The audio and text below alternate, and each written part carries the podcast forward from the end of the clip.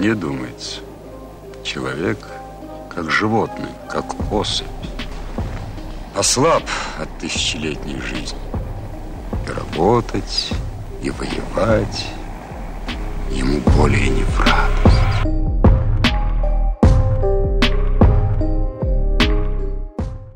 Добрейшего всем денечка. Сегодня будет не самый обычный выпуск. Хочу познакомить вас с аналитическим материалом, который заставит вас посмотреть на, казалось бы, затертое до дыр дело Чикатило под совершенно другим углом. Это, можно сказать, документальная повесть скрывает нестыковки, несообразности, которые раньше не были заметны, вероятно, из-за самого жуткого фона, творимых этим душегубом злодеяний. В конце автор делает интереснейшие выводы из всей этой неявной мутной ситуации. Но об этом узнают только те, кто дослушает до конца. Написан материал гораздо, гораздо раньше, чем появился сериал «Чикатило», поднявший новую волну интереса к этой зловещей персоне, еще в 2017 году. К сожалению, мне на глаза он попался совсем недавно, но, познакомившись с ним, сразу же решил предложить его вам на обсуждение. Автор, Юрий Владимирович Комягин, согласился на мое предложение по озвучиванию и публикации, за что ему огромное спасибо. Под выпуском будет ссылка на его живой журнал, там сможете найти еще много интересного, например, про загадку перевала Дятлова. А теперь, True Crime эксперты, включайте свою внимательность.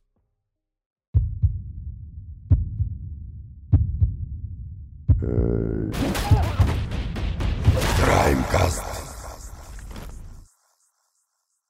Вот интересная жизнь была в СССР. К примеру, секса в Советском Союзе не было, а сексуальные маньяки были. В Беларуси такой Михасевич, скромный сельскохозяйственный тружник, член КПСС и дружинник, а в Ростовской области некий Чикатило, скромный производственник, член КПСС и дружинник. Но это чистое совпадение, я-то сегодня о другом. О странностях в деле Чикатило. А их, странностей, выше крыши. Считается, что Андрей Романович лишил жизни 53 человек. Эта цифра мелькает то тут, то там. Однако из этого списка 10 эпизодов убийств исключены Верховным судом России, в том числе и убийство, которое обозначается дебютным в его кровавой практике. Верховный суд счел этот случай в отношении Чикатила недоказанным. Здесь и появляются первые странности в криминальной эпопее Андрея Романовича. 22 декабря 1978 года в городе Шахты была убита девятилетняя Лена Закотного, чье тело обнаружили через 6 дней в речке Грушевки, протекавшей в городе. Под подозрение попал и Чикатило, потому что в Межевом переулке, рядом с местом обнаружения трупа, находилась, под номером 26, мазанка, Андрею Романовичу принадлежавшая. Данное домостроение было им куплено за полноценные полторы тысячи советских рублей. Для чего куплено? Сам-то Андрей Романович вместе с супругой и двумя детьми проживал в другом месте – а здесь планировал, как пишут всезнающие журналисты, развлекаться, встречаться с девушками легкого поведения. Вроде как в этой мазанке и была лишена жизни несчастная девочка.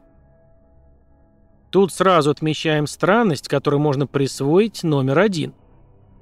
В 1978 году Чикатило работал воспитателем в ГПТУ номер 33 в шахтах.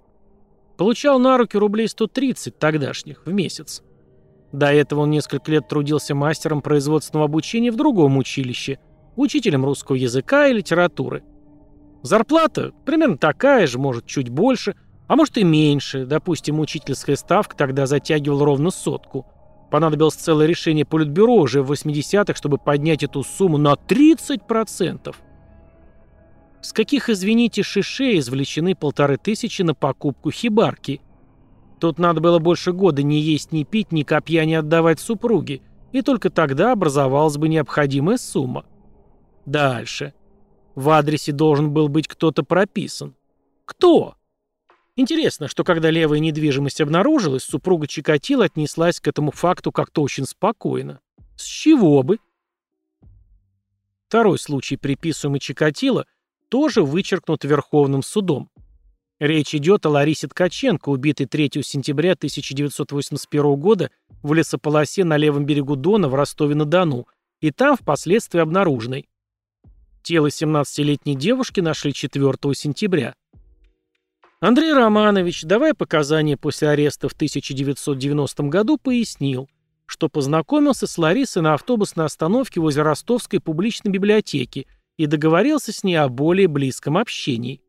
Лариса якобы легко соглашалась на рандеву с военнослужащими, а тут человек гражданский, но все равно солидный. Почему не разнообразить практику, так что ли? Чикатило рассказал на допросе, что в сексуальном плане у него ничего с девушкой не получилось. Та стала смеяться, и тогда он нанес жертве несколько ударов ножом, а потом задушил. Ух, тяжело об этом писать. Ну давайте задумаемся. Юная ростовчанка уже имела некоторый опыт в интимно-чувственной сфере самовыражения. Знала, что и как. Зачем ей смеяться над солидным дядькой? Получить за это по физиономии? Или не получить обещанного сувенира? Разве ее колыхали сексуальные проблемы случайного знакомства? Это как будто во время следствия кто-то Романовичу подсказывал. Скажи, что над твоей несостоятельностью посмеялись, и как-то твои дальнейшие действия будут более или менее понятны. Вот Чикатило поначалу рассказал об этом эпизоде на Левбердоне, а потом отказался от него. И высшая судебная инстанция в России согласилась с ним. Причастность Андрея Романовича к этому случаю не доказана. Верховный суд России пришел к выводу, что вина Чикатило в убийстве Ларисы Ткаченко не доказана. Его серия официально начинается лишь через год с убийства 12-летней Любы Бирюк. 12 июня 1982 года девочка пошла в магазин и назад уже не вернулась. С этого момента в различных укромных местах Ростовской области, чаще всего в лесополосах, станут обнаруживать истерзанные трупы – Несколько случаев в 1982 году, несколько в 1983. Но настоящая катастрофа разразилась в 1984. Уже 1 января этого года было найдено тело 14-летнего Сергея Маркова, убитого накануне. 9 января убита Наталья Шалопинина, 17 лет. 21 февраля погибла 45-летняя Марта Ребенко. 24 марта убит 10-летний Дима Пташников. В мае убиты Татьяна Петросян, 32 года, и ее 11-летняя дочь Света Петросян. В июне погибла 22-летняя Елена Бакулина. 10 июля убит Дима Иларионов, 13 лет. 19 июля лишена жизни Анна Лемешева, 19 лет. В июле же погибла 20-летняя Светлана Цана. 2 августа погибла Наташа Голосовская, 16 лет. 10 августа убита Людмила Алексеева, 17 лет. 13 августа в Ташкенте убита 12-летняя Акмараль Сейдалиева. И там же, в окрестностях узбекской столицы, найден труп неизвестной женщины со схожими ножевыми ранениями. 28 августа в лесополосе на левом берегу Дона, в Ростове, который на Дону, убит 11-летний Саша Чепель. 6 сентября смерть настигла Ирину Лучинскую, 24 года, место гибели Ростов-на-Дону. Полтора десятка жертв за относительно короткий промежуток времени. Я представляю, как на ушах тогда стояла вся ростовская милиция. Но преступник действовал осторожно и хладнокровно, следов практически никаких не оставлял, свидетелей ужасных преступлений не было. И тут неожиданная удача для правоохранителей. В августе 1984 года на автовокзале в Ростове-на-Дону пересеклись пути капитана милиции Александра Заносовского и скромного гражданина страны Советов Андрея Чикатила. Обратимся к книге Михаила Кривича и Ольгерта Ольгина «Товарищ убийца», написанной по материалам судебного процесса над Чикатило.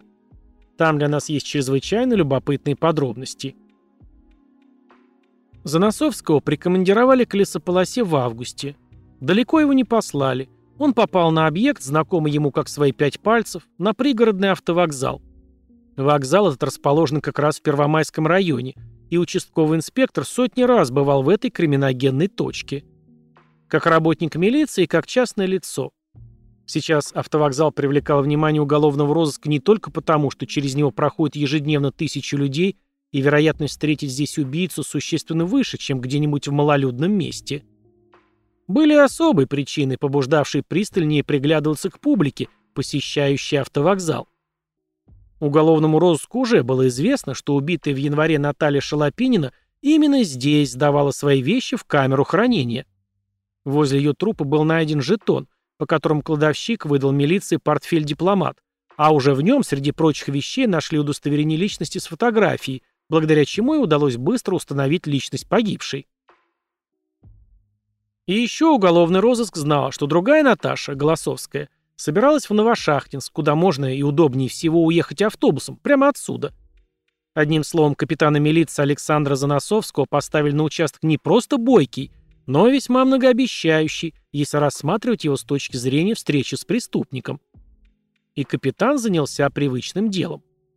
Дело это состояло в том, чтобы, не привлекая к себе особого внимания, а так, будто ты на обычном дежурстве, ходить по автовокзалу и вокруг него, наблюдать, присматриваться к людям. Кто как себя ведет, не проявляет ли признаков беспокойства, не суетится ли без видимых причин, не пристает ли к незнакомым. И все остальное, что может вызвать подозрение. Или даже подозрение на подозрение. Отдаленный намек. Капитан по опыту знал, что полезно обращать внимание на поспешность в движениях, непорядок в одежде, необычный багаж. В общем, на все нестандартное, здешним обычаям и нравам не свойственное. Но не только. Например, пьяных следует проверять обязательно, хотя чрезмерное употребление алкоголя вряд ли можно считать незаурядным явлением. Само собой разумеется, что капитан Заносовский имел ясное представление о немногих определенно известных милиции признаках убийцы, которого тщетно разыскивали по делу лесополоса. И о круге жертв, о мальчиках, девочках, молодых женщинах. Вот он и ходил целый день, пытаясь высмотреть подозрительных мужчин, которые искали бы контакт с возможными жертвами. И вот капитан Заносовский кружит по вокзалу, присматривается к публике. И в процессе наблюдения обнаруживает странного гражданина, который... Впрочем, давайте вновь обратимся к творчеству московских авторов. У меня такой живости и образности повествования не получается. Дежурство уже подходило к концу, ноги гудели от усталости, в глазах мельтешило от встречающих и провожающих, от стариков и старух, молодых парочек, растерянных солдатиков, ищущих взводного, от спящих орущих младенцев, от мальчишек и девчонок, уже начавших каждогоднюю предсентябрьскую миграцию к школам. Голова трещала от гула сотен голосов и режущих слух объявлений по радио, от рева дизельных моторов, скандалов у кассы и шарканья подошв. Скорее бы сменили. Трудно сказать, что именно, но что-то не вполне обычное, вызывающее тот самый отдаленный намек на подозрение, всего за час до конца дежурства уловил наметанный глаз участкового. Его внимание привлек средних лет мужчина в очках, прилично одетый. Серый пиджак, галстук, портфель в руке. Таких людей на вокзалах всегда хватает. Они обычно спешат по своим делам и в ожидании автобуса или поезда убивают время кто как может. Одни неторопливо прохаживаются по вокзалу, погруженные в собственные мысли, другие, напротив, нервничают, меряют шагами зал ожидания или тротуар перед вокзалом, а третьи усаживаются в кресло поудобнее и утыкаются носом в газету. Этот вел себя не так и не этак. В его поведении капитан почувствовал нечто необычное, настораживающее. Мужчина как бы бесцельно, как бы прогуливаясь, расхаживал по залу. Вдруг он изменил ритм движения, словно включилась другая скорость. В его поле зрения появилась ничем особо не примечательная, совсем молоденькая девушка в легком цветастом платье. Он буквально спикировал на нее, что-то сказал и застыл с приоткрытым ртом в ожидании ответа. Девушка откликнулась совсем коротко, может быть, поздоровался или сказал «да», «нет». Он подхватил ее слова и стал говорить, говорить. Выражение лица сразу изменилось. Только что на нем читалась скука, а тут вдруг появилась улыбка, глаза заблестели. Возможно, все это пустое. Даже, скорее всего, пустое. Ну, встретил человек дочь своих знакомых, или племянницу, или подругу собственной дочери. Та стесняется, не очень знает, о чем говорить, все-таки разница в возрасте. А для него какое-никакое развлечение. Способ убить время в ожидании автобуса. Ничего особенного не происходило, и участковый продолжил обход. Он вышел на перрон, вернулся в зал, постоял у касс, в сотый, а то и в тысячный раз оглядел бесконечные очереди – Прогулялся мимо газетного киоска, аптечного ларька, буфета, прошел вдоль кресел. Мужчина в очках по-прежнему что-то втолковывал девушке. Участкового не покидало ощущение, что человек с портфелем ведет себя как-то не так. Неправильно, что ли. Люди такого склада к незнакомым девушкам не пристают, а со знакомыми разговаривают иначе, без напора, доброжелательнее. Сколько времени он что-то ей втолковывает, она отмалчивается и отворачивается. Если бы они были раньше знакомы, она не стала бы так себя вести. Девушка резко встала и, не попрощавшись, не взглянув на мужчину, пошла на перрон. Участковый проводил ее взглядом. Девушка садилась в автобус. Взгляд очкастого погас в тот момент, когда она повернулась к нему спиной. Словно где-то внутри у него щелкнул выключатель. Минуту-другую мужчина посидел в кресле, как бы для приличия, потом резко поднялся и снова принялся прохаживаться по залу, бросая по сторонам быстрые взгляды. Заносовский уже знал, кого ищет взглядом незнакомец. Несколько раз заметив одинокую молодую женщину, он быстро подходил к ней, как будто внезапно узнавал старую знакомую и пытался завести разговор. Глядя со стороны, можно было подумать, что он ошибся, принял женщину за другую. Все они отвечали ему что-то такое, что его не устраивало, и он, явно раздосадованный, сразу отходил. Он не приставал к ним в том смысле, который обычно вкладывают в это слово – его ставили на место, и он без спора отступал. Заносовский посмотрел на часы. Через несколько минут его должны сменить. Или прямо сейчас проверить этого странного типа в очках, или пусть себе гуляет дальше. Не похож он на преступника. Так, сексуально озабоченный и навязчивый. А на вид как раз наоборот, скромный. «Простите, гражданин», — участковый тронул мужчину за рукав. Тот застыл, уставившись на милиционера испуганным взглядом. «Участковый инспектор капитан Заносовский, позвольте ваши документы». «В чем дело? Зачем?» Голос мужчины звучал недовольно, но в то же время как-то заискивающе. Человек с портфелем был явно встревожен. И даже напуган. «Проверка документов. Паспорт у вас с собой? Предъявите, пожалуйста». «Хорошо, хорошо, я сейчас». Мужчина переложил портфель из одной руки в другую. Он сжимал ручку с такой силой, что костяшки пальцев на больших загребущих кистях стали совсем белыми. Наблюдательный капитан успел это заметить. Взяв портфель в левую руку, мужчина полез во внутренний карман пиджака, достал бумажник, стал перекладывать какие-то квитанции и счета. Внезапно он стал суетлив и многословен. «Вот, пожалуйста, мой паспорт, вот командировочное удостоверение, служебный пропуск. Я, понимаете ли, из командировки возвращаюсь. Домой еду. Вот автобус жду. Скучно, понимаете, время как-то убить». Он почему-то подмигнул капитану, неумело, словно намекая на какую-то общую тайну. И замолчал, часто и тяжело дыша. Документы были в полном порядке. Заносовский, не торопясь, изучил их, вернул человеку с портфелем, извинился и козырнул. Капитан был в милицейской форме, поэтому должен был отдавать честь всем, к кому он обращался, даже подозрительным типам на автовокзалах, пристающим к девушкам. «Все в порядке, извините за беспокойство», — сказал капитан и добавил из вежливости. «Счастливого пути». Мужчина быстро спрятал документы, кивнул и поспешно отошел от капитана. А того буквально через несколько минут сменили, и он направился домой, бормоча себе под нос — не совсем обычную фамилию странного типа, который с такой силой сжимал ручку портфеля. Что-то в его поведении, поклясться можно, было странное. Не ведут себя так солидные люди.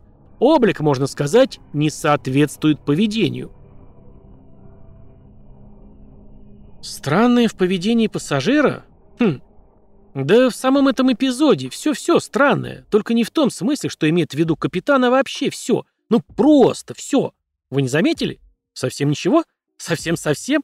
Ну ладно. Итак, капитан Заносовский приступил к дежурству на автовокзале Ростова-на-Дону.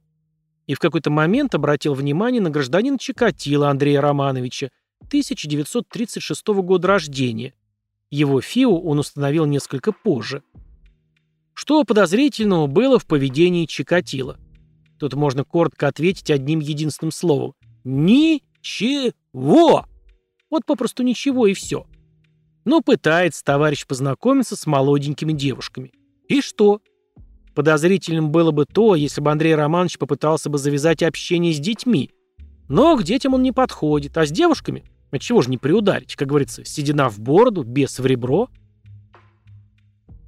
Это вокзал. Особое место, так сказать. Двожец автобусовый у поляков, Тахана Мерказит на исторической родине. У нас вокзал. Тем более транзитный, тем более в таком большом городе, как Ростов-на-Дону.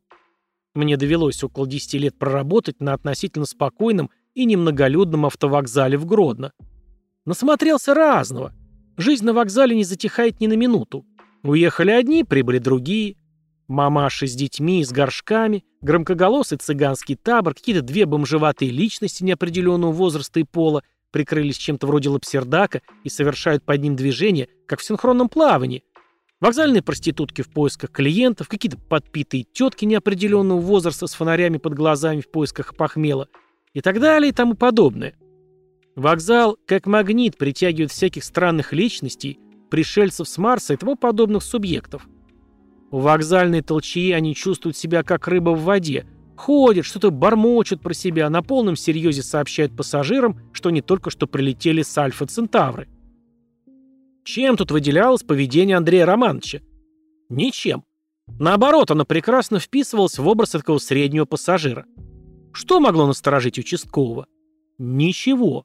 Он-то хорошо знал изнанку жизни, не раз видел добропорядочных мужей, которые, вырвавшись из семейного гнезда, начинали куролесить, что называется, по-черному. Солидные люди, порой начальники, с трибун вещавшие очень правильные слова о коммунистической морали, члены КПСС. Да, правильно, есть еще такая штука, которая именуется профессиональной интуицией. Что-то насторожило капитана Заносовского. Но что именно, он и сам толком не понял, видимо, в тот момент. Проверил документы у гражданина. Документы имелись в наличии.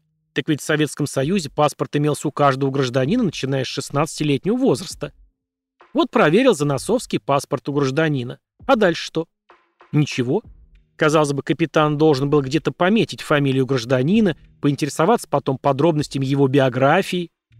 Не отметил, не поинтересовался. Так может, Чикатило был одним из многих, кого остановил в тот августовский день участковый инспектор на автовокзале и поинтересовался документами? А уже потом, когда Чикатило стал известен всему миру, этот случай выделили задним числом? Очень похоже на то. Потому что через две недели пути капитана Заносовского и скромного снабженца Чикатило снова пересеклись. И тоже весьма странным образом. И вот там-то мы будем иметь целый набор странностей конце августа 1984 года капитан Заносовский чуть не задержал Чикатило на автовокзале. А в сентябре того же года таки задержал. Давайте посмотрим, как это было. Обратимся снова к книге московских авторов, где есть немало ценной информации. 13 сентября капитан Александр Заносовский уже в который раз дежурил на пригородном автовокзале. С ним был напарник, тоже из Первомайского отделения милиции, шайх Ахмед Ахмадханов. Оба в штатском. Не в чем-то специально подобранном, а так, кто в чем пришел из дома. Дело близилось к вечеру, оба милиционера за день изрядно намотались. После нескольких часов патрульной работы, как ты не тренируйся и каким молодцом не держись, ноги все равно гудят, если, конечно, работать по-честному. Лица мелькают будто в калейдоскопе, и без навыка запомнить что-либо очень трудно. Высокого мужчину в очках, того самого, у которого он две недели назад проверял документы, Заносовский увидел в дверях. Капитан уже почти забыл об этом типе. Отчего он так нервничал, когда у него попросили паспорт? Столько за эти дни физиономий видано, столько документов просмотрено. Но теперь, едва увидел его, сразу вспомнил. Подождал минуту, присмотрелся. Как и в прошлый раз, Высокий шел по залу, бросая быстрые взгляды по сторонам. Можно подумать, что человек убивает время в праздном шатании. Но если приглядеться, можно заметить нервозность в его поведении и беспокойство в глазах. Как будто на охоту вышел. Как будто ждет, что вот-вот привалит удача. Заносовский внезапно почувствовал. Что-то за этим кроется. Это не пустой номер. Глаз не спускать. Ахмадханов присмотрелся к неприметному гражданину в очках – Ему показалось, что в облике товарища есть что-то из фоторобота, составленного по показаниям свидетелей. Впрочем, фоторобот такая штука, отца родного на нем не узнаешь. Опять не совсем понятно, чем Чикатило насторожил капитана. Занервничал, когда у него проверяли паспорт. Так кто из советских граждан не нервничает, когда и начинает интересоваться милиция по поводу или без? Вот что дальше пишут московские репортеры. Как на грех, Ахмадханов пришел на дежурство в ярко-желтой рубашке, которая бросалась в глаза издалека. Прям-таки маяком светило через весь зал. Заносовский побоялся, что такой сигнальный фонарь сразу демаскирует их пару, и предложил держаться порознь. Сам он взял на себя очкарика с портфелем, хотя и предпочитал держаться от него подальше, а вдруг тот вспомнит, как у него проверяли документы. Ахмадханову сказал, отрабатывать все контакты. Как только этот тип с портфелем вступит с кем-то в разговор, безотрывно следить за собеседником. Договорились и разошлись, будто друг с другом незнакомы. Мужчина побродил еще немного по автовокзалу, присматриваясь по своему обыкновению к публике, и, вероятно, ничего привлекательного не обнаружил, потому что вскоре вышел на привокзальную площадь. Здесь он долго гулять не стал, а сел в автобус номер 7, но не к центру, а напротив, в сторону от города, к аэропорту. Заносовский и Ахмадханов, каждый сам по себе, последовали за ним. Через две или три остановки мужчина с портфелем внезапно, как будто вспомнил про забытый дома включенный утюг, выскочил из автобуса, перешел дорогу и сел в троллейбус, направляющийся обратно, к центру города. Не меньше двух часов он мотался по разным маршрутам, меняя автобусы и троллейбусы. Уже наступил вечер, а он продолжал делать странные пересадки, и в зигзагах, которые он проделывал, нельзя было обнаружить никакой логики. И в пути, и на остановках он не оставлял попыток заговорить с незнакомыми женщинами и девушками – но делал это как-то нервно, даже пугливо, постоянно озираясь и бросая взгляды через плечо. За два часа никаких знакомств он не завязал. То ли его сразу отшивали, то ли не хотел рисковать, боялся проявить настойчивость. И опять, обратите внимание, Чикатило не делает никаких попыток свести знакомство с детьми, подростками. А ведь совсем недавно, 28 августа, он убил 11-летнего Александра Чепеля. Чикатило, как было записано в приговоре суда, Познакомился с пареньком возле кинотеатра «Буревестник» на Ворошиловском проспекте и заманил ее в лесополосу на левый берег Дона обещаниями показать видеофильм. Обратим внимание, милиционеры покидают место своего дежурства и вплотную занимаются Чикатило. Но подмогу они не вызывают. Почему? Боятся ошибиться и свободных сотрудников, как всегда, мало. Оно-то так, но уж слишком дело неординарное. Дальше Чикатило покатался туда-сюда на общественном транспорте, покрутился возле ресторана «Центральный», перекинулся там парой слов с молоденькими девушками, но те в итоге оказались с кавалерами, и Чикатило двинулся на железнодорожный вокзал. Там некоторое время понаблюдал за крепко спавшей женщиной. Оттуда переместился на автовокзал, попытался подступиться к тамошней барышне, но неудачно. Подозрительное поведение? Пока не очень. Очевидно лишь то, что гражданин жаждет разнообразить свой сексуальный досуг, не более того. А это не криминал. Получив очередной отказ в общении, Чикатило сел на вокзальную скамейку и решил подремать. Уже наступила ночь. Дежурство милиционеров явно закончилось, но они продолжали наблюдать за пассажиром. Мне эта ситуация как-то не совсем понятна.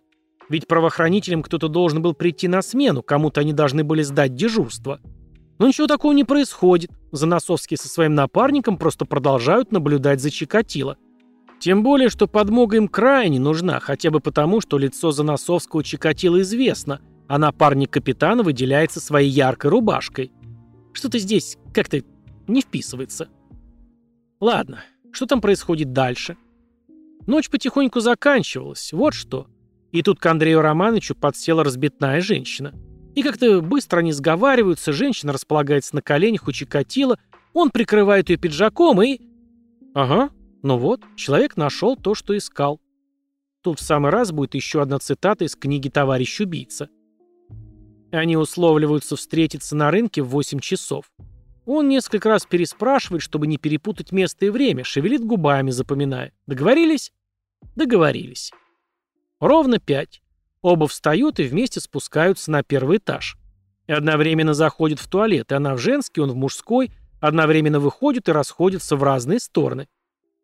Верный своей задаче, Ахмадханов собирается следовать за ней, но Заносовский показывает жестом «А отставить? Не надо, теперь уже нет смысла. Будем вместе брать этого, хватит ходить вокруг да около». Уже не скрываясь, они садятся вслед за ним в почти пустой, самый первый утренний трамвай. Вместе с ним выходит на Буденновском проспекте в центре города. Он направляется в сторону базара, хотя до обещанной встречи еще больше двух часов. Они открыты идут в нескольких шагах сзади. Через минуту-две занавес опустится. Они остановят его и предложат следовать с ними в милицию. Он согласится, а что ему еще останется делать? Но неужели за долгие часы, когда они шли за ним по пятам, человек с коричневым портфелем так и не заметил слежки? Он такой настороженный, такой предусмотрительный. Подождите, а за что брать Чикатило? Вот за эту сценку на вокзале? Конечно, нехорошо и в советском облике морали, пожалуй, могло бы потянуть на хулиганство. Но им-то нужен безжалостный убийца, оставлявший после себя истерзанные жертвы. Почему милиционеры решили, что перед ними именно этот фигурант, совершенно непонятно.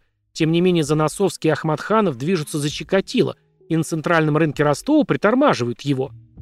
Вот как эффектно описывают это Михаил Кривич и Ольгерт Ольгин. Перед самым центральным рынком капитан Александр Заносовский прибавил шаг, нагнал высокого человека в очках и негромко произнес ему в спину. «Приплыли, гражданин. Ваши документы». Тот обернулся и узнал милиционера, который несколько дней назад проверял его на вокзале. Узнал и застыл. «Ваши документы!» — громче повторил Заносовский. У человека на лице выступил пот. Мгновенно и обильно. Никогда в жизни не видел, чтобы с человека так лил пот, позже рассказывал Заносовский. Буквально градом. В одно мгновение он стал совсем мокрым. На взмокшем, сразу ставшем жалким лице был написан ужас. Не очень понимая, что делает, мужчина порылся в карманах и протянул капитану темно-красный паспорт. Капитан бросил беглый взгляд на фотографию, на лицо задержанного, пролистал сшитые скрепкой страницы. Прописан в городе Шахты, отметка ЗАГСа «Женат», лица, вписанные в паспорт двое детей, национальность украинец, место рождения Сумская область, год рождения 1936. Фамилия, имя, отчество Чикатило Андрей Романович. Ну, собственно, фамилию товарища Заносовский знал с прошлого раза. Итак, Чикатило задержан и доставлен в участок. Задержан по подозрению в совершении серии убийств. При себе гражданин имеет портфель, а в нем грязные полотенца, мыло, моток веревки, шпагат, тюбик вазелина и остро заточенный нож. Андрей Романович поясняет, что он часто ездит по командировкам, и все это ему нужно в дороге. Веревкой связывает разные коробки, ножом концы веревки обрезает. Вазелин для чего? Используют вместо крем для бритья. Логичное объяснение? Вполне. Я прочел множество статей об этом громком деле, и везде дальше идет описание, что у Чикатило взяли кровь на анализ, но анализ сделали небрежно, и группа не совпала с группой спермы, обнаруженной на теле одной из жертв. И отпустили Андрея Романовича с миром. И нигде не описывается, что происходило в милиции первые минуты после доставки туда подозреваемого. Эти первые минуты очень важны для раскрутки любого дела. Что же, опера не попытались расколоть Андрея Романовича? Ведь по признанию Заносовского, Чикатило в момент задержания испугался так, что покрылся обильным потом. Что же, в участке, усиливая этот эффект, никто не сказал ему «Давай, рассказывай обо всем, лучше самому признаться. Знаем мы, чего ты с ножом шляешься?» В конце концов, по поведению Чикатило было бы видно, что он за фрукт, Сыщики в этих вопросах люди намаханы. Но нет, 48-летний гражданин держится спокойно, уверенно. Что-то здесь все же не то, и все эти наши странности троекратно усилятся, когда я приведу еще одну цитату из уже обильно цитированной книги «Товарищ убийца». Спустя несколько лет он, Чикатило, скажет следователю, 13 сентября 1984 года на новом автовокзале в Ростове-на-Дону один из тех работников, который меня ранее проверял, следил за мной, прикрываясь газетой, а затем задержал меня на центральном рынке. С ним был еще один работник. Они, видимо, следили за мной и видели, как я заводил разговоры то с одной девушкой, то с другой. Они же видели, как у меня на коленях спала одна из них с открытыми грудями, и как я трогал их. Когда я встал и вышел с ней из этого вокзала, то заметил, что они тоже встали и пошли за мной. Девушка, видимо, куда-то уехала, а я поехал на центральный рынок, где они меня задержали? Так, подождите. Получается, Чикатило знал, что за ним следят сотрудники милиции и даже не попытался, к примеру, уехать к семье в город Шахты. Продолжал свои прогулки по Ростову. Вот этот номер. Да почему же? У меня только один ответ, но об этом чуть позже. И вот из отделения милиции, надо полагать, Первомайского, Чикатило выпускают. Спрашивается, зачем задерживали? Почему хотя бы пару дней в Кутузке не подержали? Почему в адрес с обыском не поехали? Одно почему здесь наезжает на другое. И все же Андрей Романович в ту осень 1984 за решетку попал. Только не за свои смертоубийственные дела, а за кражу. Он похитил аккумуляторы, вроде бы рулон линолеума. Впрочем, если с аккумулятором имеется какое-то однообразие в различных публикациях, украдена одна штука, то с линолеумом такой ясности нет. Кажется, похищен один рулон этого материала. А в рулоне сколько метров? А аккумулятор был в каком состоянии? Новый или не совсем? А в какую сумму украденное было оценено? Да что мы будем в этих мелочах копаться? И действительно. И привлекли Андрея Романовича по статье 92 Уголовного кодекса РСФСР Здесь тоже присутствует какая-то БП. Обозначу это именно так. Большая странность. Попробую пояснить. Дело в том, что в СССР эпохи позднего социализма мелкие кражи с предприятия, на котором человек работал, были явлением повсеместным. Кто на каком месте трудился, тот то и имел, как остроумно заметил один сатирик. Люди, которые что-то прихватывали с работы, назывались несунами – такой своеобразной методой происходила компенсация низких зарплат в Советском Союзе. Вот вы мне платите всего 150, а я эту фитюльку умыкну, еще вот эту, и будет полный порядок. Тем более, что многие товары в Советском Союзе были дефицитом, а некоторые попросту не купишь ни в каком магазине. Например, металлические крышки для консервирования. Они продавались лишь кое-где в обмен на сданную сельхозпродукцию. И что делать, кроме того, как идти на ближайший консервный завод и там договариваться с работягами? Если, конечно, ты хочешь иметь зимой маринованные огурчики с помидорчиками да грибочками и прочие вкусности не казенного, а домашнего приготовления. Конечно, с несунами в СССР боролись, в газетах клеймили их позором, периодически устраивали на мелких крадунов облавы. Их штрафовали, лишали премий, переносили отпуск на зимнее время, отодвигали в очереди на квартиру. Ничего не помогало. Наоборот, после этого несли еще активнее, чтобы компенсировать потери. В народе это даже воровством не считалось. А старики шутили так. «Бери, товарищ, каждый гвоздь, ты здесь хозяин, а не гость». Более того, на тех предприятиях, где налаживали систему охраны по-настоящему, сразу же наблюдался резкий отток кадров. За голую зарплату люди вкалывать вовсе не собирались. Что уж тут говорить, если даже генеральный секретарь ЦК КПСС Леонид Ильич Брежнев, вспоминая свою молодость, а это времена сурового сталинизма, рассказывал, как они вагон с какой-то продукцией разгружали, четыре мешка в машину, а пятый под откос себе. Правда, в выносе казенного барахла через вахту учитывались разные нюансы. Брать надо было по чину. Если ты простой работник и не килограмм сосисок выносишь через проходную, обкрутив их вокруг ног, а коляску-мотоцикл доверху теми же колбасными изделиями загружаешь, то тут уже могли дать по шапке и крепко, потому что не наглей. Андрею Романовичу дали по шапке крепко. Мало того, что исключили из рядов КПСС, где он к тому времени пребывал почти четверть века, солидный партийный стаж, так еще привлекли к уголовной ответственности. Ну, понимаю, если бы тут был мешок запчастей на солидную сумму, а так лишь какой-то жалкий аккумулятор, рулон линолеума вроде бы из обвинительного заключения выпал. Не знаю, зачем аккумулятор понадобился Чикатило. Своей машины у него не было. В Википедии нашел чуть позже ссылку, что транспорт у Чикатило все же был, машина «Москвич» и мотоцикл. Значит, по всей вероятности, вещь плохо лежала, и Андрей Романович решил, не пропадать же добру. Нигде в материалах о преступнике века я не нашел подробностей этой самой кражи – как вообще происходил процесс прихватизации? Чикатило засыпался, нарвавшись на сотрудника милиции при выносе, или провели ревизию подотчетного ему имущества и обнаружили отсутствие злополучного аккумулятора? Разница здесь очень существенная. Нарваться на сторожа с выносимым с территории предприятия барахлом – штука, безусловно, неприятная, но не смертельная. Договориться здесь можно. Да и в первый раз попутал без, простите, на всю жизнь запомню. Дать товарищу какой червонец и разойтись с миром. Крайнем случае заплатить административный штраф. Если же имела место ревизия, то я вообще не понимаю тогда судебных последствий для Чикатила. Возместил бы он стоимость пропажи из собственного кармана и все дела, а тут уголовная ответственность, суд, приговор, судимость. Более того, в Википедии написано, что освободили его уже через три месяца, 12 декабря 1984 года. Подождите, так исправительные работы не предполагают нахождение в тюрьме. При этом наказание человек работает, а из его зарплаты высчитывается определенная сумма в доход государства, столько, сколько определил суд.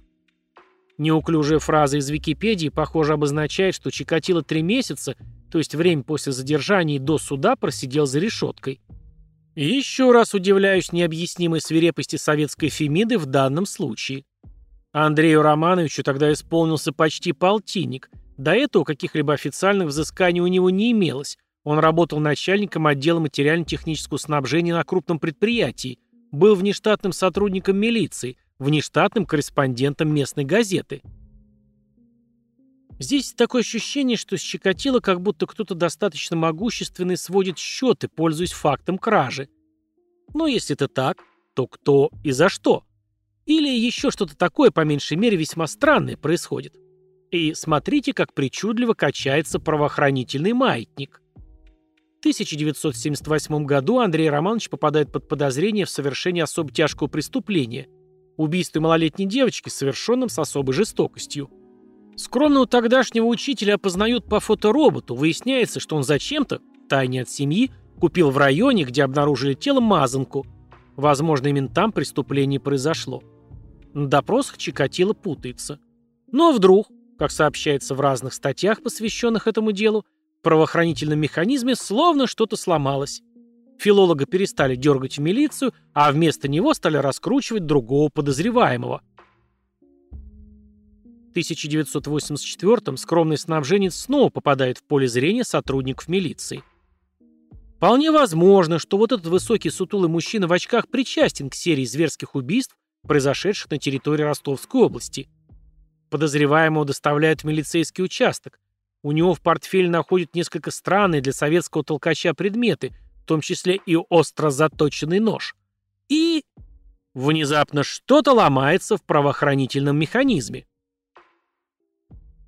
Зато, когда Андрей Романович обуревает вполне понятное в СССР желание тихонько прихватить аккумулятор с производства, а линолеум то ли умыкнуть, то ли наметить к прихватке, тут-то правоохранительный механизм работает на полную катушку. Да я честно прожил 48 лет, а тут бес попутал, больше никогда «Не, братец, у нас перед законом все равны. Посиди-ка в тюряге до суда». Я уже хотел было оставить тему хищения, оградив ее как колышками вопросительными знаками. Как вдруг мне в голову тюкнуло. Сам Чикатило во время следствия 1990-91 годов говорил, что его судили по 92 статье УК РСФСР.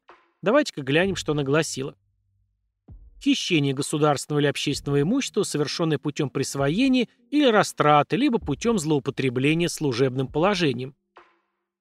Присвоение либо растрата государственного или общественного имущества, вверенного виновному, а равно завладение с корыстной целью государственным или общественным имуществом путем злоупотребления должностного лица своим служебным положением, наказывается лишением свободы на срок до 4 лет или исправительными работами на срок до 1 года – или лишением права занимать определенные должности или заниматься определенной деятельностью.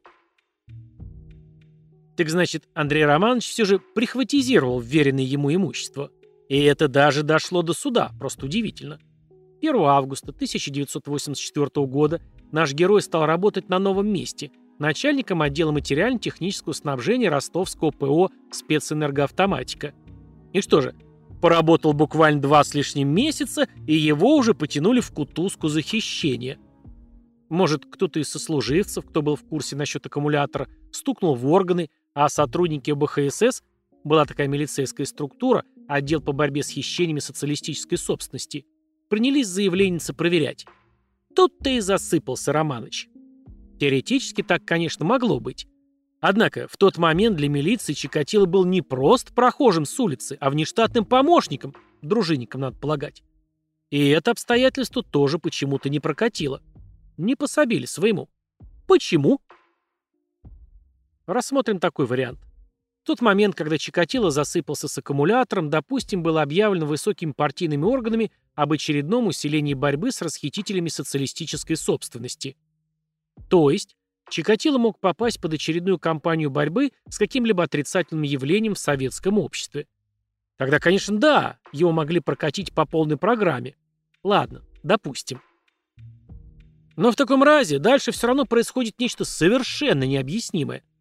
Чикатило увольняется со спецэнергоавтоматики и устраивается, в январе 1985 года получается почти сходу, на должность инженера на Новочеркасском электровозостроительном заводе, где чуть позже садится в кресло начальника отдела металлов. То есть на новом рабочем месте он занимает фактически ту же должность, что и на прежней работе. А это как понимать? Понятно, что быть снабженцем, в народе эта специфическая профессия называлась доходчиво толкач, на советском предприятии хлеб не самый легкий. Надо было мотаться по стране, выбивать фонды. Ага, стоп. Объясню для сегодняшнего читателя, в социализме не жившего, что это такое. Допустим, хороший все же словечко с твердого «д» начинается, есть некий крупный завод, производящий электровозы. Допустим, в месяц их надо соорудить 50 штук, а за квартал 150. Если вы этот план выполните, и чуть-чуть перевыполните, штампанув на один тепловоз больше, честь вам и слава, а также дополнительные денежные бонусы в виде хороших премий и доплат. У вас есть сборочные цеха, необходимые станки и рабочая сила, которая всем этим делом занимается. Но чтобы реальные электровозы в конце квартала, или месяца, или полугодия, или года, реально загудели в свою свистелку, вам необходим металл, в первую очередь, скажем, стальные листы определенной марки, ну и куча всякой разной мелочевки вдобавок. Металл вам поставляет, допустим, какой-нибудь металлургический комбинат, расположенный на Урале, и никакой другой. А там какая-нибудь зоопарк, и оттуда сообщают, ребята, полный завал, металл будет только ближе к концу года, если вообще будет. А что делать летом вашему электровозостроительному? Становиться колом? Вот в такой ситуации начинает действовать снабженец. Он мчится на Урал, и там ходит и просит у тамошнего руководства. Ну эти металлы хоть столечко. Просит и требует, конючит и жалуется, подмазывает это дело коньячком и другими приятными сувенирами для начальства и походами в ресторан с нужными людьми, от которых зависит отгрузка злосчастного металла. Только договорился с этим, надо лететь в другой конец страны, чтобы наладить внезапно прекратившиеся поставки спецстекла, без которого тепловоз не может быть принят в эксплуатацию. Разрулил эту ситуацию. Звонят со столепрокатного и матюгаются в трубку. Вы нам обещали во втором квартале поставить два тепловоза, а их нет. Не дадим в следующий раз металла в срок. Ух, только от этих отбился, что-то новое наваливается. Ну, такова специфика работы. А где денежки дают просто так? Новочеркасские электровозостроительные – предприятия крупные, всесоюзного значения. Допускаю, что снабженцы здесь из-за большого напряжения и чрезмерной нервной нагрузки надолго не задерживались, и так появлялись вакансии. Но не до такой же степени НВЗ испытывал потребности в кадрах, чтобы тут же принять на такую должность первого встречного. А Чикатило даже не встречный. К январю 1985 года у него свежая судимость, не снятая и не погашенная, и по какой статье? Человека наказали за хищение соцсобственности, а тут он снова становится материально ответственным лицом. Это называется «пустить козла в огород». Мало того, новичок вскоре начнет обживать кабинет начальника отдела. Кстати, этот факт разве говорит о безинициативности Андрея Романовича и его неумении работать? Как раз наоборот. Тут еще надо подчеркнуть. Новочеркасский электровозостроительный – завод военного назначения – значит, плотно курировался госбезопасностью. Как сотрудники этого ведомства отнеслись к появлению на предприятии Андрея Романовича? У меня есть предположительные ответы на эти вопросы, но об этом немного позже. А давайте-ка мы пробежимся быстренько по пунктам биографии нашего героя. Родился, учился, учиться, кстати, стал в 1944 году, именно тогда он пошел в первый класс. 1954 году, после окончания средней школы, попытался поступить на юрфак МГУ, но не прошел туда. Подался в Ахтырское техническое училище связи, которое закончил в 1955 году. Я так понимаю, что это обычное профессионально-техническое училище, в котором человек с аттестатом зрелости за год мог получить профессию. Раньше, после окончания среднего специального или высшего учебного заведения, надо было отработать какой-то срок по распределению – то есть потрудиться два или три года в том месте, куда тебя направляли. Молодой Чикатило трудился в уральских краях на прокладке линий связи. Однако времени и там зря не терял. Попутно поступил на заочное отделение Московского электромеханического института инженеров железнодорожного транспорта. Через два года, в 1957 году, его призвали в армию. Служить он попал в пограничные войска в Среднюю Азию, А затем мы неожиданно видим его в качестве связиста в Берлине в ГСВГ, группе советских войск в Германии. На минуточку, погранвойска входили в состав тогдашнего КГБ. И в Берлине Чикатило вроде бы обслуживал правительственную спецсвязь. Интересное перемещение, даже очень интересное. Это как же он так свободно попал в эти части, если его отец во время войны угодил к немцам в плен, потом был освобожден американцами, а после войны репрессирован? Вообще, за что именно был направлен в солнечную коми Чикатило-старший, нигде конкретно не сказано. Может, к моменту, когда Чикатило-младшего призвали в армию, отец был уже реабилитирован? И закончились ли отношения с госбезопасностью у Андрея Романовича после демобилизации? Может, наоборот, успешно продолжались? Некоторые мелочи указывают на то, что продолжались. Мы к этому еще вернемся. После возвращения на гражданку Чикатило работал инженером на телефонной станции в Родионово-Несветайском районе Ростовской области. Почему не вернулся в родные края? Почему подался именно сюда? Вскоре Андрей Романович обзавелся семьей, поступил на заочное отделение филфака Ростовского государственного университета и в 1970 году получил диплом о высшем образовании по специальности русский язык и литература. Почему именно туда? Почувствовал интерес к гуманитарной сфере? Тут и место работы у Чикатило поменялось. В 1965 году он становится председателем районного комитета по физкультуре и спорту. Несколько странноватое перемещение в профессиональном русле. Просто вакантным было место или он еще каким-либо спортом занимался? Тогда логичнее было бы податься на физкультурный факультет и двигаться дальше в спортивном направлении. В этой сфере хватало достаточно заманчивых мест. Вообще его карьера в этот период развивается как-то не совсем понятно. Нет, поначалу все логично. Отслужил армию, член КПСС, заочно занимается в университете. Работает инженером на телефонной станции, вслед за тем, резкое повышение, он уже в районной номенклатуре возглавляет комитет по физкультуре и спорту. Дальше он мог получить назначение, например, инструктором в райком партии или же в какую-нибудь организацию, не обязательно спортивную, но уже областную. Различных вариантов существовало много, но Андрей Романович как-то застрял на одном месте. Почему? Любопытно. Почему Чикатило после армии не попробовал снова поступить на тот же юрфак МГУ, имея на руках нормальные армейские характеристики? Почему не стал доучиваться в железнодорожном институте? Почему решил сменить профиль образования с технического на гуманитарный? Здесь почувствовал свое призвание? Кстати, имея высшее филологическое образование, он должен был бы интересоваться литературой, следить за книжными новинками. Будучи в курсе новостей на литературном фронте, можно легко разговорить понравившуюся девушку или подростка. Впрочем, ему-то надо знакомство краткосрочное, чтобы только довести жертву до ближайшей лесополосы. А для этого достаточно показать молодой девушке или подростку удостоверение внештатного сотрудника милиции. Уж не знаю, что это за корочка, вероятно, удостоверение дружинника, с которым Чикатило задержали в сентябре 1984 -го. Показать и наплести какую-нибудь байку. Магическое слово «милиция» наверняка подействовало бы безотказно – Однако Чикатило ни разу не сказал о таком способе заманивания. Действительно, не пользовался таким образом заветными корочками? К удостоверению милицейского внештатника мы еще вернемся. Итак, в 1965 году Чикатило назначают председателем районного комитета по физкультуре и спорту. Должность среди районного начальства не самая большая, но все же начальник. Как хороший старт в карьере, почему нет? Чикатило к тому времени почти достиг 30-летнего рубежа, Возраст как раз самый подходящий для взлета на более высокие ступени власти. Тем более, что все основания для такого взлета есть. Отслужил армию, стал коммунистом, поступил в университет. Однако дальше происходит какое-то вялое топтание. И это при том, что сам Андрей Романович даже представлял себя в роли генерального секретаря ЦК КПСС. Ну правильно, такой солдат не мечтает стать генералом. В 1970 году Чикатило получает диплом о высшем образовании и попадает на работу в школу, сначала учителем русского языка, затем воспитателем. Поближе к детям, чтобы иметь возможность реализовать нездоровые сексуальные фантазии.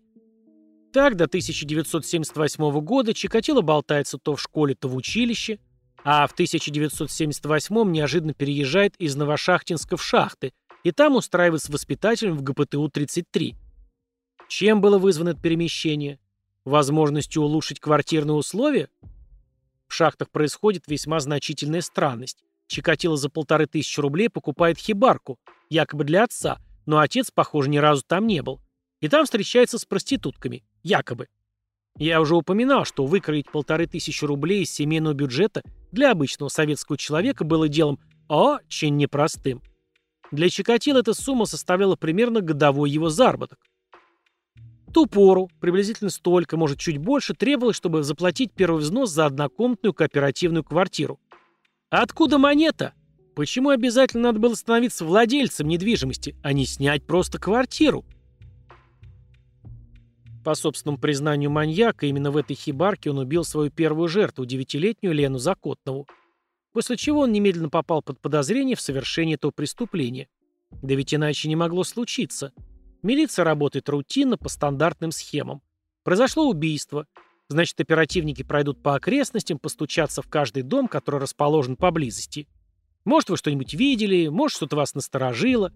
А в этой мазанке кто живет? Какой-то странный товарищ, вроде преподаватель, но он там то бывает, то не бывает, женщин каких-то приводит. Ну-ка, ну-ка, это уже интересно. Тем более, что нашлась свидетельница, которая дала описание мужчины, шедшего рядом с Закотновой. Был составлен фоторобот, в котором директор училища узнал своего преподавателя. Казалось бы, все, Андрей Романович, как говорят в народе, сливай воду. Однако Андрей Романович, похоже, ничуть не обеспокоен сложившейся вокруг него обстановкой. И тут милиция обнаруживает, что неподалеку от того места, где было найдено тело несчастной девочки, проживает Александр Кравченко, который уже был осужден за изнасилование и убийство малолетней. Ага, вот он злодей. И Чикатило правоохранители словно бросают на пол дороги. А почему не предположить, что они, скажем, действовали вдвоем? После первого убийства Чикатило продержался почти три года. Боялся? Ну кого и чего? Ведь в прошлый раз он выскочил из сетей достаточно легко – Давайте еще раз глянем на второй эпизод столкновения Чикатило с правоохранительной системой в сентябре 1984 года. Зайдем несколько с другой стороны. Незадолго до этого момента в Ростове была убита 24-летняя Ирина Лучинская, а перед этим в областном центре были обнаружены со схожими ранениями тела еще нескольких человек. Через неделю после убийства Лучинской Чикатило шныряет по вокзалу, кого-то выискивает, высматривает, подходит то к одной женщине, то к другой. Его поведение привлекает внимание двух сотрудников милиции, которые в тот день дежурили на автовокзале. Московский журналист Николай Модестов в своей книге «Серийные убийцы» опубликовал рапорт капитана милиции Заносовского.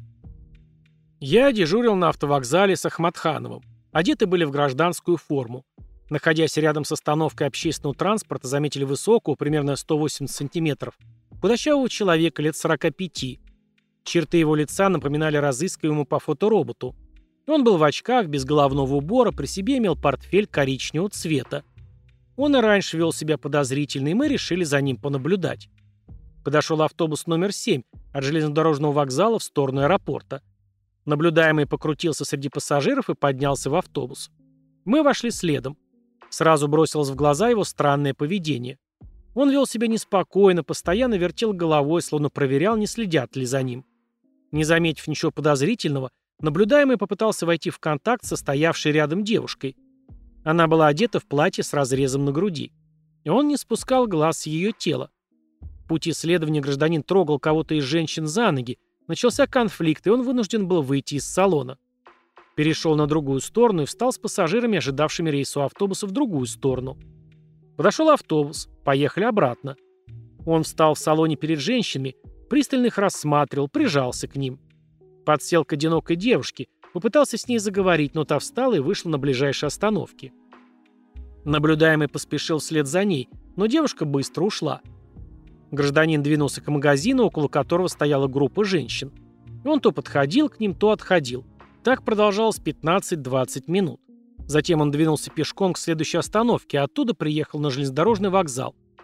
Минут двадцать посидел, озираясь рядом со спящей женщиной, и пошел на главный автовокзал. Подходил к группам женщин, прислушивался, поднялся в зал ожидания. Подсел к девушке, читавшей книгу, о чем-то ласково говорил. Когда девушка спустилась на первый этаж, мы узнали у нее, что гражданин интересовался, куда она едет. Узнав, что девушка отправляется в поселок Морозовск, наблюдаемый обрадовался и сказал, что едет туда же. О себе сказал, что работает преподавателем. Когда первая девушка ушла, гражданину подсела молодая женщина. Они разговорились. Наблюдаемый вначале обнимал ее, а потом уложил голову девушки себе на колени, накрыл пиджаком и начал манипуляции явно сексуального характера. После этого они порознь вышли из здания автовокзала. Оттуда наблюдаемый поехал на центральный рынок, где и был нами задержан. То есть, в милицейский участок Чикатило попал, будучи задержанным из-за подозрительного поведения в связи с серией жестоких убийств, произошедших на территории Ростовской области. То есть, в конечном итоге, по подозрению в причастности к совершению очень серьезных преступлений. Оперативники знают, что вероятного преступника надо быстрее раскалывать, пока он не опомнился, не пришел в себя, не собрался с мыслями. Значит, наверняка на Чикатило был оказан мощный психологический прессинг. «А что вы делали, гражданин, 6 сентября, в день убийства Ирины Лучинской? Расскажите как можно подробнее, буквально по минутам. Как не помните? Это же было всего неделю назад. Страдаете провалами памяти? Нож зачем носите с собой в портфеле? Концы веревок обрезать? А зачем таким большим? Хватило бы маленького, складного. С какими коробками вы имеете дело? Покажите, как и что вы завязываете, обрезаете. В общем, примерно как-то так должно было бы происходить общение в участке. Оперативников несколько, гражданин один. Преступник, если он еще не был судим и не имеет соответствующего опыта, не знает, как и на чем его могут подловить опера. Ему кажется, что надо рассказывать четко, последовательно, привести как можно больше деталей. Преступник боится запутаться в этих деталях, потому что они выдуманы. Обычный человек ведет себя по-другому, и опытный оперативник или следователь такие вещи замечает сразу – Интуиция подсказывает, это наш клиент, или наоборот, не наш. Надо на него давить и дальше. Когда Чикатило арестовали в 1990 году, на одном из допросов он рассказал, что узнал в капитане Заносовском сотрудника милиции, который в конце августа уже проверял у него документы. Заметил также Андрей Романович, что за ним ведется следствие. Этот момент просто поражает. Вместо того, чтобы сразу же надеть на себя личину добропорядочного гражданина, каковым Чикатило был в семье, на работе, опасный преступник, наоборот, ведет себя так, что это не может не привлечь внимание сотрудников милиции. Он словно куражится над ними. «Вот, смотрите, я в поиске, я на охоте, и вы мне не страшны». Здесь прячется какая-то странность, которая много объясняет, но пока скрыта от наших глаз. Чикатило чрезвычайно хладнокровен и уверен в себе. Выдержка суперубийцы или что-то еще – или что-то... У задержанного берут кровь на анализ. И вот оно, несовпадение групп. Значит, все-таки к убийствам не причастен. Но, выпутавшись из этой крайне опасной для него ситуации, Чикатило попадает за решетку за кражу аккумулятора. Вот насмешка судьбы. Или не насмешка, а что-то другое. Ведь таким образом гражданин Чикатило на тот момент окончательно выпал из поля зрения сотрудников, расследовавших убийство. После эпопеи с аккумулятором Чикатило перебирается в Новочеркасск. И сразу же устраивается там на работу на крупнейшее предприятие. Становится сначала рядовым специалистом по снабжению, а потом начальником отдела. И это при том, что в анкете при поступлении на службу он должен был бы написать «Судим по статье 92 Уголовного кодекса РСФСР, исключен из КПСС в связи с возбуждением уголовного дела». Почему на Новочеркасском электровозостроительном заводе эти обстоятельства никого не смутили? А ведь карьера Чикатило после подобного кульбита должна была безоговорочно рухнуть вниз. Но не рухнула. Кто-то посодействовал Андрею Романовичу. Журналисты Кривич и Ольгин в своей книге «Товарищ убийца» осторожно выдвигают в качестве предположения, что к судьбе Чикатило, возможно, причастна Галина Борисовна, то есть госбезопасность. Но зачем конторе глубинного бурения серийный убийца? Зачем его спасать? Даже если Чикатило и был информатором КГБ, то вряд ли таким уж ценным. Так, вероятно, обычный сексот, каких там сотни. Его списали бы в одну секунду, и отряд не заметил потери бойца. Нет, тут что-то другое. Кстати, обозначим здесь, что Чикатило, кроме того, что он весьма хладнокровен в различных ситуациях, чрезвычайно технично подготовленный убийца – при нанесении жертве многочисленных ударов ножом и при тех манипуляциях, что вытворял маньяк, кровь должна была бы хлестать во все стороны, а Чикатило должен был бы быть залитым ею с ног до головы. Но нет. У преступника лишь какие-то незначительные пятнышки на костюме, рубашке или плаще, которые он легко застирывает в общественном туалете. Сам Чикатило потом признался, что научился бить ножом так, что крови много не было и на него не попадало. Научился где? Научился как? Методом уж, простите, самотыка? Более того, эксперты при исследовании жертв Чикатило отмечали, что убийца имеет некоторые познания в анатомии человека. А это откуда? Самостоятельно изучал медицинские книжки в библиотеке? Наступает 1990 год. Кольцо вокруг Чикатило сжимается, но он успешно ускользает от преследования. Однако 6 ноября преступник допускает прокол. Вместе со своей последней жертвой, 22-летней Светланой Коростик, он заходит в лесополосу, а оттуда к станции Лесхоз, что неподалеку от поселка Дон-Лесхоз. Выходит уже один. Помыл ботинки в луже, кровь, и подошел к ожидавшим электричку. Тут Чикатило заметил сотрудник милиции, дежуривший в тот день на станции, и проверил у него документы. Фамилию вышедшего из лесополосы человека зафиксировал в рапорте. Андрей Романович, который только что совершил убийство, выглядел спокойным, руки не дрожали, в одежде наблюдался порядок, отвечал без волнения. Тело Светланы Коростик обнаружили через неделю. Тут-то и всплыла фамилия Чикатило. Подняли имевшиеся на него материалы и, тихо охнув, стали следить за 56-летним снабженцем. Сам же Романыч, едва не засыпавшийся в момент совершения преступления и прекрасно понимавший, что вот сейчас его будут проверять основательно, вел себя как ни в чем не бывало. Даже пытался знакомиться с несовершеннолетними мальчиками, что было зафиксировано на видеокамеру оперативниками. 30 ноября 1990 года Чикатило задержали, когда он возвращался домой после покупки пива. Или кваса, как утверждают его родственники. Собственно, а какие, по большому счету, были основания его задерживать? Ведь его уже проверяли раньше по делу лесополоса, результат отрицательный. Никто не видел, как он входил с девушкой в лес 6 ноября 1990 года. Не было таких свидетелей раньше. Оперативники надеялись, что задержанный расколется. А если нет? В 1984 году он ни в чем не признался. И в этот раз Андрей Романович молчал 10 суток после задержания. Кажется, в Википедии я прочитал. Истекали последние десятые сутки трехдневного задержания. Эта цитата, как яркий пример скрупулезности, с которой потом дело лесополоса, освещалась в прессе. Вот и десятые сутки могли бы закончиться отказом Чикатило давать показания. Но к нему отправили психиатра Бухановского, и тот смог разговорить подозреваемого. Как-то что-то и здесь словно пропущено. А не смей Бухановский профессионально сработать, что тогда? Правильно, пришлось бы Андрея Романовича отпускать. Однако в 1990 году правоохранители, защелкнув на запястьях Чикатил наручники, были уверены на все сто, что перед ними именно тот, кого они столько лет безуспешно разыскивали. Откуда такая уверенность? Согласимся, что Чикатило разговорил опытный психиатр. Но, может, было еще что-то в довесок к этому?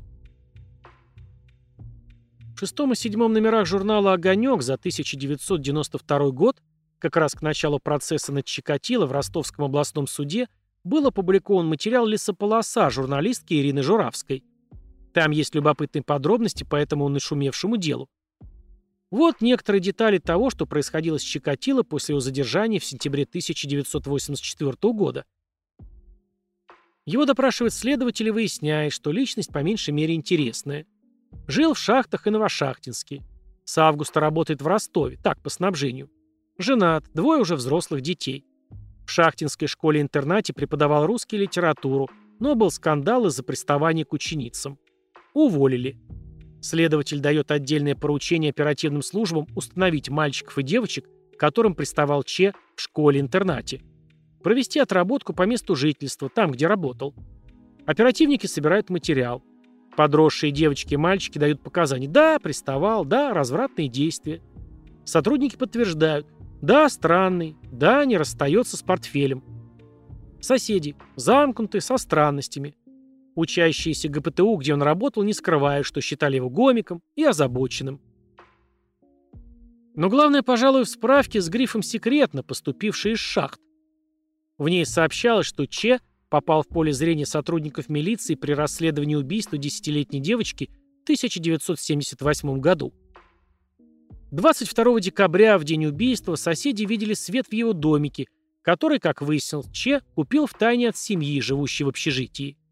И несколько раз летом и осенью соседи замечали, он приводил туда молодых девушек.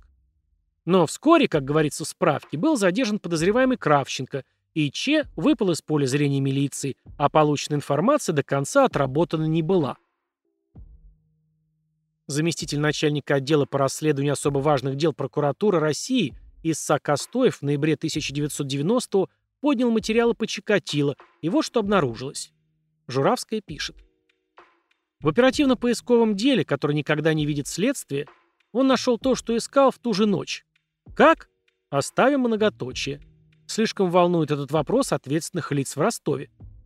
Из оперативно-поискового дела, святая святых органов внутренних дел, недоступного по немыслимым нашим инструкциям следствию, Костоев изъял документы, которые ни по каким, даже советским законам, не должны были там находиться.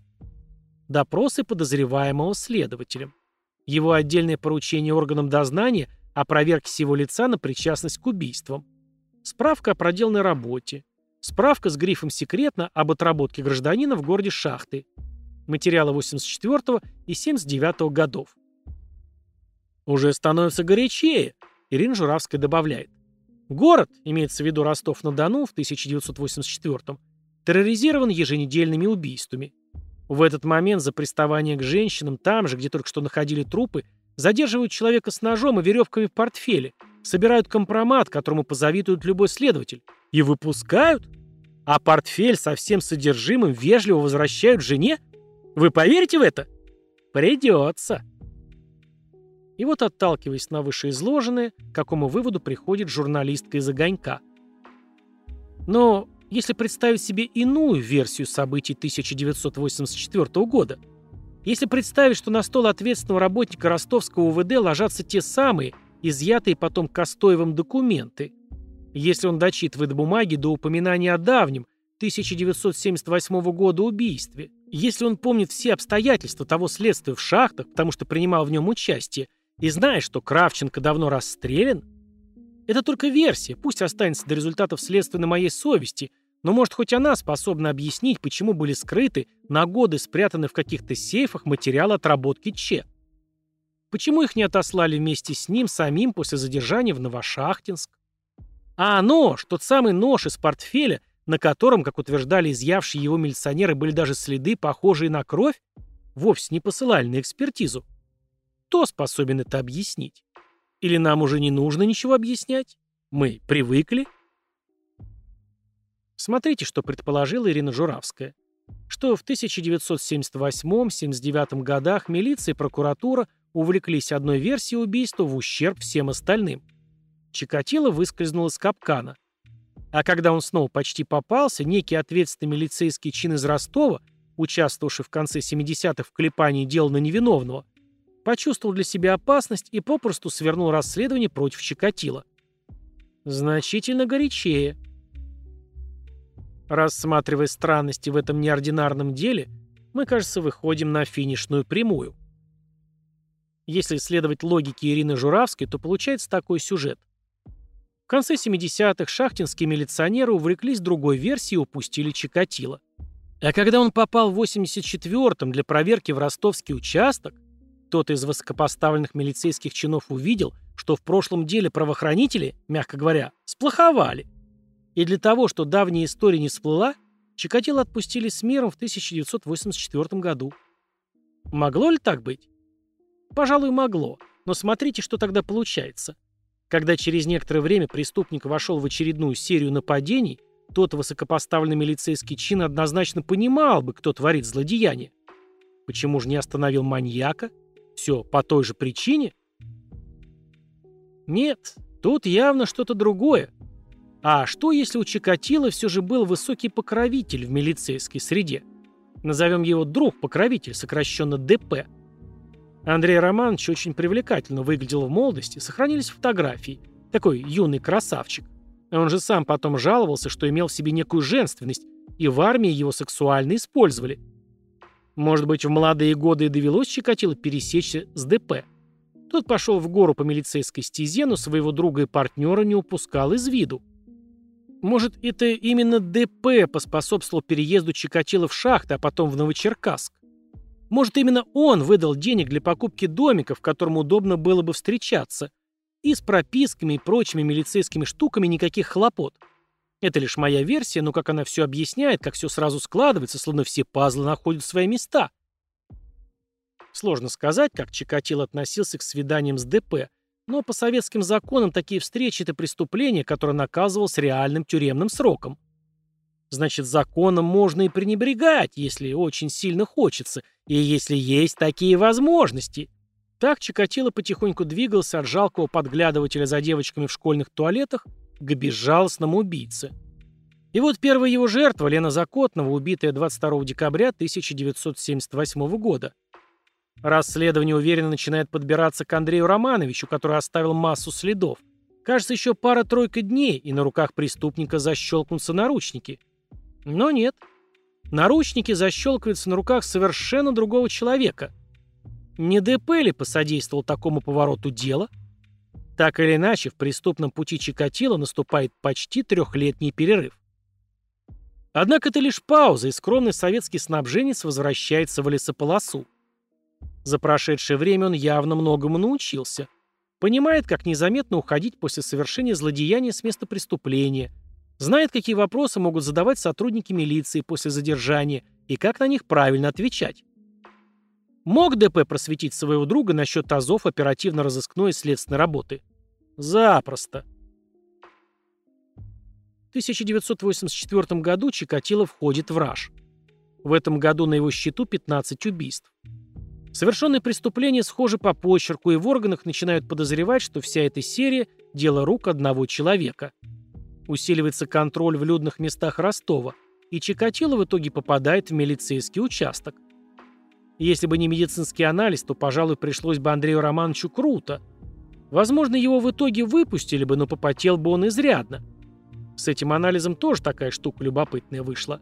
На истерзанных жертвах обнаружили следы спермы, относившейся к четвертой группе, а у Чикатило кровь поначалу отнесли ко второй группе. Потом кто-то запустил байку репортерам, а те с удовольствием ее подхватили, что, мол, Чикатило уникум, один из миллионов, как бойко строчили акулы пера, с парадоксальным выделительством, сперма одной группы, а кровь другой. Такую изящную фантастику простой медэксперт не придумает. Это уровень генеральский, полковничий, ДП. В 1984 году Чикатило едва не засыпался на убийствах, зато реально засыпался на краже какого-то несчастного аккумулятора. Я тоже здесь вижу действие ДП. Зачем ему это было нужно? Притормозить разбушевавшегося в кровавых делах Чикатило, показать, как выглядит тюрьма изнутри, ну и заодно убрать его на какое-то время подальше от занимавшихся лесополосой серьезных ребят. Смотрите, После этого в череде нападений, совершенных Чикатило, мы видим большие паузы. В 1986 году он вообще не совершил ни одного убийства. Испугался? Наверное, и это. Но тут могло сработать все в комплексе. Может, в это время Чикатило чуток подлечился приватным образом. Кстати, когда у него спросили потом, почему 86 год выдался без убийств, Чикатило ответил, что ему стукнуло 50 лет, и по этому случаю ему преподнесли поздравительный адрес – мне это объяснение не кажется таким уж пустячным и легковесным. Ах, дали в руки какую-то бумажку, и товарищ прекратил убийство. Приветственное поздравление печаталось в типографии. Его надо было согласовать в дирекции завода, в правкоме. Не такое простое дело, как может показаться. Может, осужденный ранее к исправительным работам и исключенный из КПСС Чикатило почувствовал себя тогда в обычном мире более или менее комфортно. Но потом желание получать сексуальную разрядку кровавым способом перевесило – и Чикатило вернулся к привычному для него образу действий. Однако по его следам уже плотно идут, рано или поздно он попадется. Чикатило, в очередной раз съехавший с катушек, может выдать контакты с ДП, например, позвонив ему домой или еще что-то такое. Такая ситуация становится опасной для ДП. Он уже не раз спасал Чикатило, вытаскивая его из ямы, но все без толку. И тогда он решает сдать сердечного друга, допустим, просто позвонив тот человек, которого вы ищете, Чикатило Андрей Романович. И все. Помните, оперативники, задерживая Чикатило, были твердо уверены, что это он. Андрей Романович стойко держался на допросах 10 дней, а потом сдался. Повлиял душевный разговор психиатра Бухановского? Возможно и это. Но что если напоследок дознавателями был прибережен аргумент, что преступнику больше не на кого рассчитывать? Рисковал ли в этой ситуации ДП? Да, но уже и не очень сильно. Он, пожалуй, к тому времени придумал, как будет отбиваться от возможных обвинений Чикатило. А таковых и не последовало. ДП не был сообщником ростовского потрошителя в привычном смысле этого слова. Просто время от времени помогал другу. Кто же мог раньше предположить, что с другом, обычным милым парнем, такая штука случится? Вряд ли ДП нравилось то, что вытворял Чикатило. Однако в обстановке цинизма и криводушия, в которой жило советское общество, настоящие чувства ценились вдвойне. А, судя по всему, между ДП и Чикатило были настоящие чувства.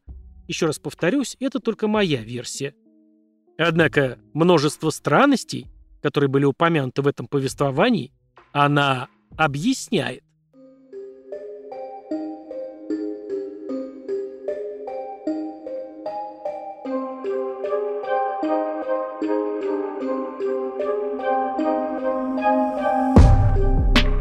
Такая интересная, на мой взгляд, аналитика.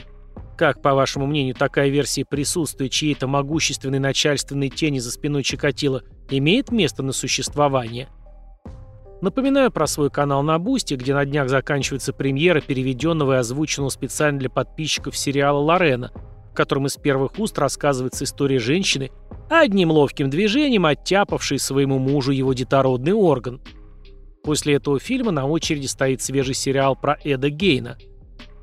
Подписываясь на канал Бусти и по подписке ВК Донат, вы не только поддерживаете Краймкаст, за что вам огромное спасибо, но и получаете вот такие приятные вещи. Не забывайте заглядывать туда, обновление минимум раз в неделю. А на сегодня все. Благодарю всех за внимание, надеюсь, увидимся через неделю. До наших новых волнующих встреч.